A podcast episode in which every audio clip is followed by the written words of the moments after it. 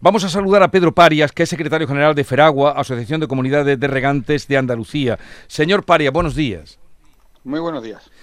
Quiero recordar que más o menos, sea por noviembre, eh, hablé con usted, hemos hablado en muchas ocasiones, pero me, acuerdo que usted me dijo que esto iba a ser una catástrofe, eh, si no llovía. Pues y ya estamos en la pues catástrofe.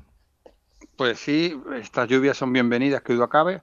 Han mejorado sensiblemente eh, algunas zonas de Andalucía que ahora entraré en detalle, pero seguimos una situación eh, muy mala de cara a la próxima campaña de riego y bueno, con restricciones en algunos municipios andaluces y con previsión de restricciones si este invierno y primavera no es muy lluvioso.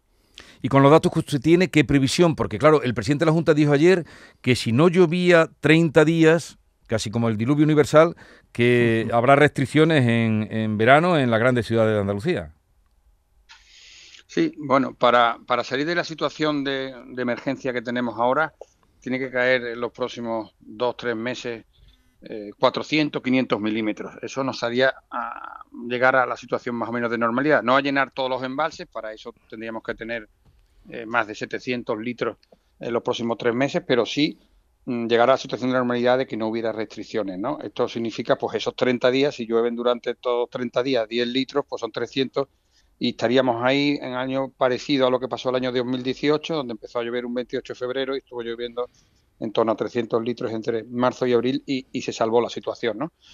Necesitamos mucha agua, necesitamos que haya inundaciones incluso en algunas zonas para recuperar un nivel de embalse mm, que llegue a lo que es el objetivo de la normalidad, que no es llenar todos los embalses, y están, están los embalses en torno al 50% por ahí. Ahora están en torno al 20%, en algunos sitios incluso en torno al 10%, en algunas provincias, y estas lluvias han sido buenas, eh, han sido más intensas en las sierras de Huelva, Sevilla y Córdoba, pero mucho menos importantes en el resto, mucho menos en las campiñas. Hay sitios donde han caído 100 litros y sitios donde han caído cero en estos tres últimos días y, es muy variable. El sistema más beneficiado, sin duda, es el sistema Ribera de Huelva, que abastece a Sevilla, que ahora ha cogido sobre 20 hectómetros cúbicos, es decir, casi dos meses. Sevilla eh, es el, gran beneficiado de, estas lluvias en cuanto a los embalses que han mejorado su situación ostensiblemente. Y para el regadío prácticamente seguimos igual. No decir que en Guadalete y Barbate prácticamente los embalses no se han movido, en la provincia de Cádiz en la cuenca mediterránea andaluza, a datos de ayer, sin contar la lluvia de esta noche, pues había incluso menos agua que hace una semana, dos hectómetros cúbicos menos, es decir, que no había habido mejora ninguna. En el Guadalquivir, pues más, más lluvia y más mejora en la parte occidental de la cuenca y menos en la parte oriental. ¿La zona que está en mayor mm, peligro, riesgo, cuál sería?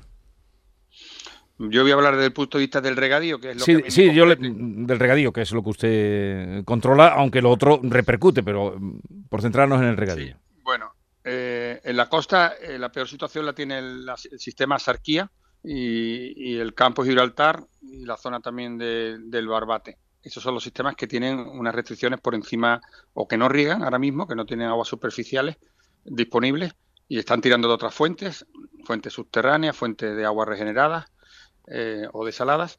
Y en el interior prácticamente el Guadalquivir en su conjunto está muy mal, muy mal. Quitando alguna zona, realmente nos enfrentamos a una campaña donde ahora apenas tendríamos 100, 200 metros cúbicos por hectárea, que es menos del 5% de nuestras necesidades. ¿no?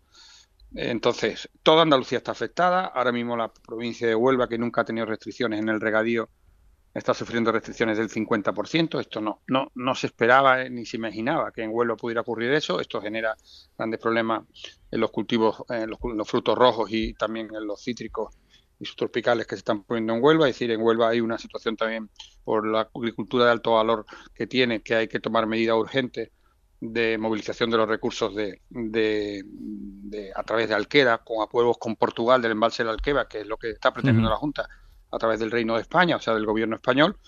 Eso es muy importante poner en marcha el Boca Chance, es muy importante movilizar recursos de pozos subterráneos que se pueden aprovechar y las obras que también está cometiendo la Junta en ese sentido de, los palafitos del Chance y Andévalo, pero que esas obras no darán resultados hasta dentro del año que viene más bien.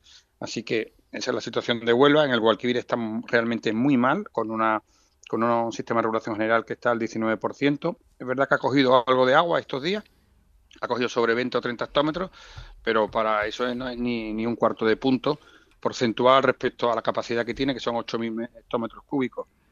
eh, insisto, hay sitios que ha llovido mucho en las sierras, que además donde tiene que llover, y está habiendo aportaciones, pero por desgracia esta, este frente de lluvia ya se acaba, ya lo que acaba probablemente en, el, Occidente se acabará esta mañana y, y, la cola será llegará esta tarde a la parte oriental pero mm, volvemos a entrar en un periodo que, no se ve lluvia en principio en los próximos días. Eh, ¿Cree usted, eh, señor Parias, que se está haciendo todo lo que se puede? No crear agua, que eso es imposible, pero sí, eh, pues no sé, el, tema de la desalación de agua, mm, alternativas que habrá que buscarlas.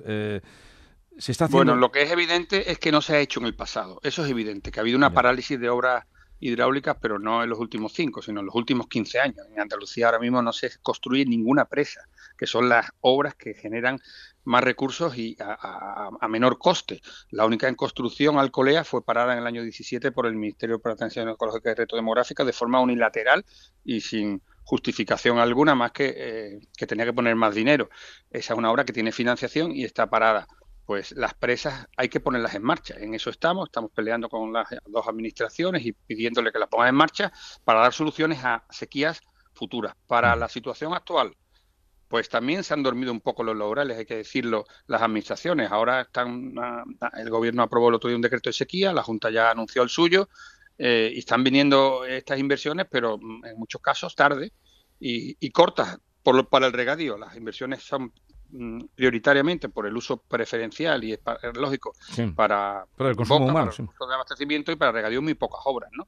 Entonces, mm, eh, tarde, pocas y mal. Ahora se están poniendo las pilas, eso es lo que mm, estamos intentando, que se pongan las dos administraciones de acuerdo y que impulsen obras hidráulicas a corto para resolver problemas inminentes de esta campaña, que se puedan hacer más de lo que está previsto en los planes, los decretos de sequía y a medio y largo plazo con un plan de infraestructura, de balsas, de presas a largo plazo y todo el tema de la regeneración e instalación, pero que esto no da recursos en tres o cuatro meses. Eso tarda cuatro, dos, tres años en que pueda aportar recursos para solventar los problemas del, del regadío andaluz. Eh, Pedro Paria, secretario general de Feragua, Asociación de Comunidades de Regantes de Andalucía, gracias por estar con nosotros, un saludo y buenos días. Muchísimas gracias.